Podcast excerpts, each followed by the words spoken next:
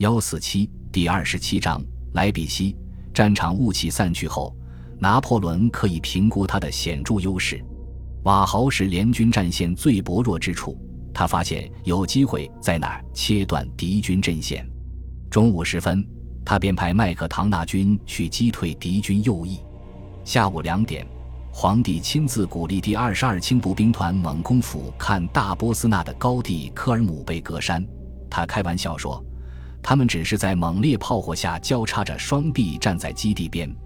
第二十二团攻下了高地，不过亚历山大、弗里德里希·威廉、施瓦岑贝格看见了该团，遂派普军预备队去拦下敌人。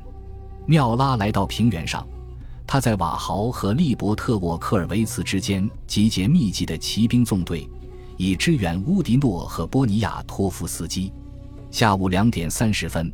博德苏勒率骑兵在中路冲锋，他突破维特根施泰因亲王的步兵，进入联军大炮群的炮兵之中。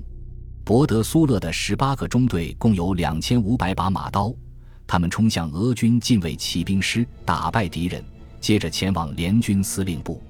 然而法军步兵未能跟上冲锋，泥泞的地面也拖慢了博德苏勒的部队，他们只好撤走。撤退时。这些骑兵挨了很多下攻击，包括被友军误伤。拿破仑一直在等待北边的马尔蒙赶来，但下午三点时，他决定用手头的兵力发动总攻。他让炮兵来到很靠前的地方，以便炮轰敌军中央。他命令骑兵连续冲锋和反冲锋，派步兵近距离射击。拿破仑差点突破联军战线，但奥军投入生力军，为了快点投入战斗。他们中有些人趟过及腰深的普莱瑟河，俄军和普军队列也殊死抵抗，因此他未能成功。拿破仑听见莫肯方向不断传来加农炮响，他驰至战场北部，布吕歇尔和马尔蒙正在此交手。莫肯的狭窄街道上，双方展开激烈的肉搏战。马尔蒙设法进入村子另一边的高地，而约克派骑兵冲锋，并让步兵提供支援。马尔蒙军被迫退入莱比锡城中，奈伊逐渐退向城市。他不但未能阻止布吕歇尔和贝纳多特前进，反而放弃了一个又一个牢固阵地。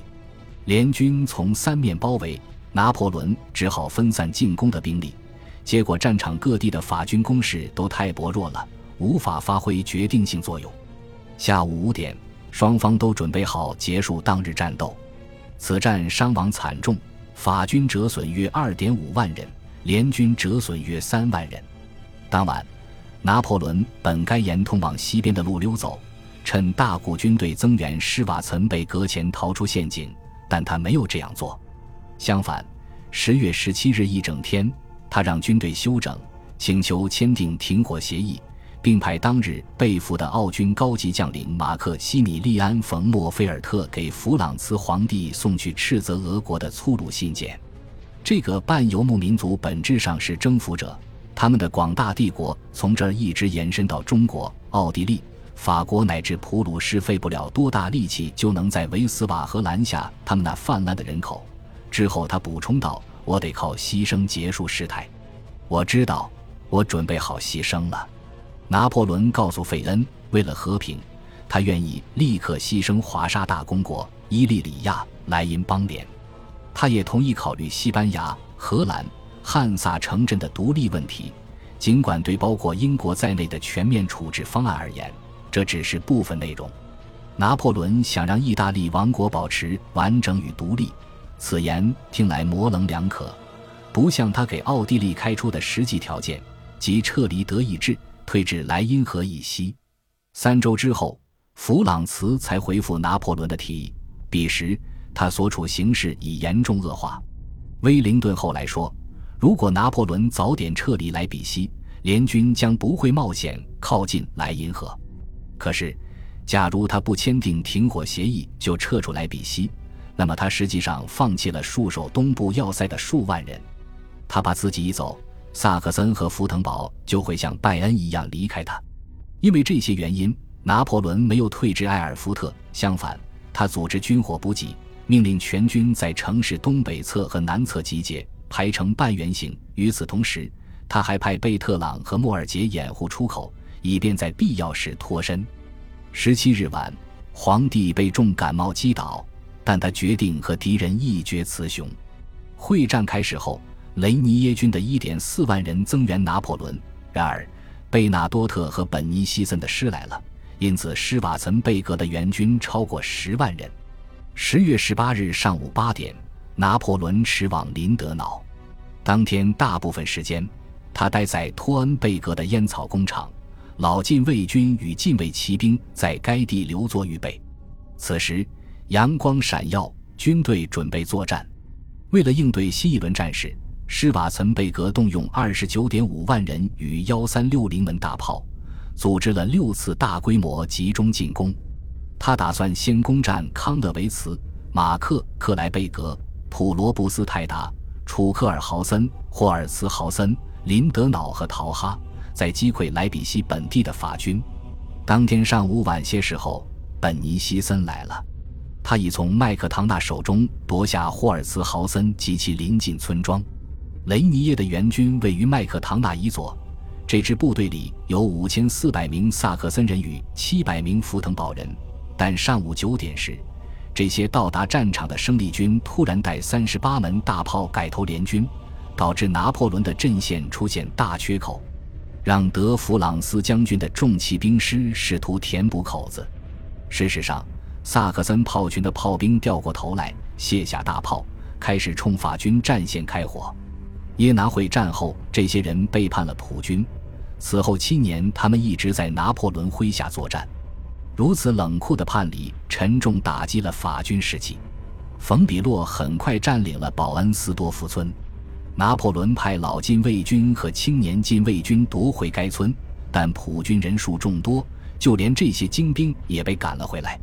维克托和洛里斯东守卫普罗布斯泰达，该地成了名副其实的要塞，一整天都没陷落。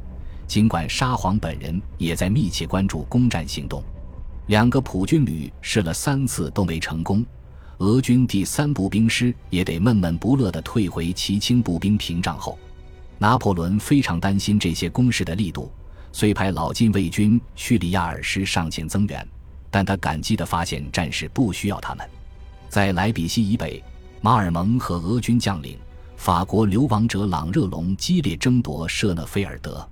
马尔蒙调走苏昂军所有大炮来补充自己的，所以他能用一百三十七门加农炮对付朗热龙的一百八十门。两个大炮群炸平了他们之间的地面。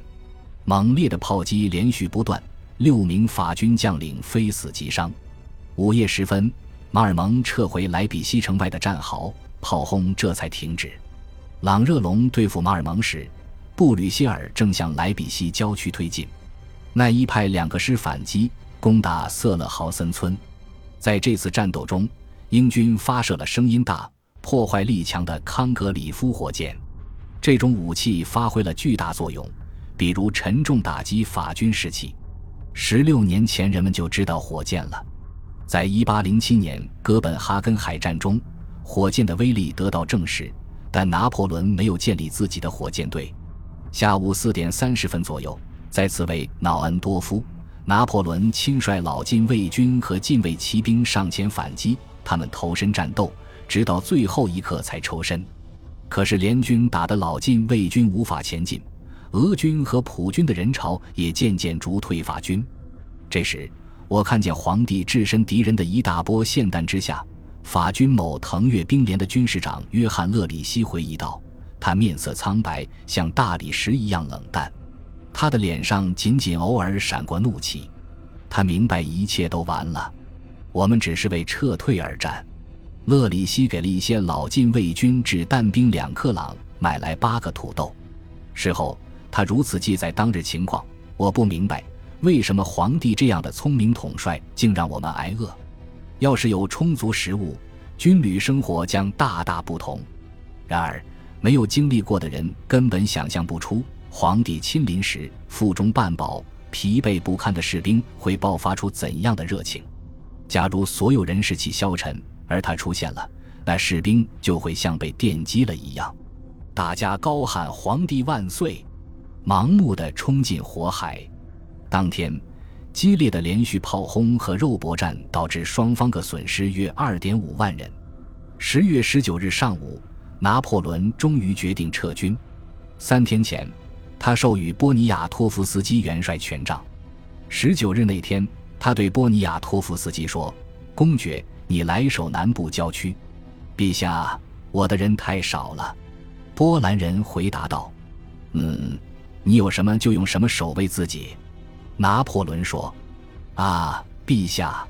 新晋册封的元帅说：“我们会坚持到底，我们都准备为陛下献身。”当天晚些时候，波尼亚托夫斯基践行了承诺，很多萨克森人叛变了，而萨克森国王的战场指挥官没有背叛。拿破仑造访了萨克森国王。上午十点左右，他离开城市。拿破仑离开莱比锡，他骑着马。慢慢穿过圣彼得门，他看上去沉着镇静。冯奥德莱本上校回忆道：“但他汗流浃背，原因也许既是体力消耗，又是精神紊乱。撤退陷入了混乱，但要马车、宪兵、炮兵、牛羊、女人、掷弹兵、一马车、健康人、伤员、垂死者全挤作一团，奋力向前。队形如此混乱。”以至于几乎不可能盼着法军继续行军，更别提保护自己了。十点三十分，联军开始攻城，大大加剧了混乱形势。感谢您的收听，喜欢别忘了订阅加关注，主页有更多精彩内容。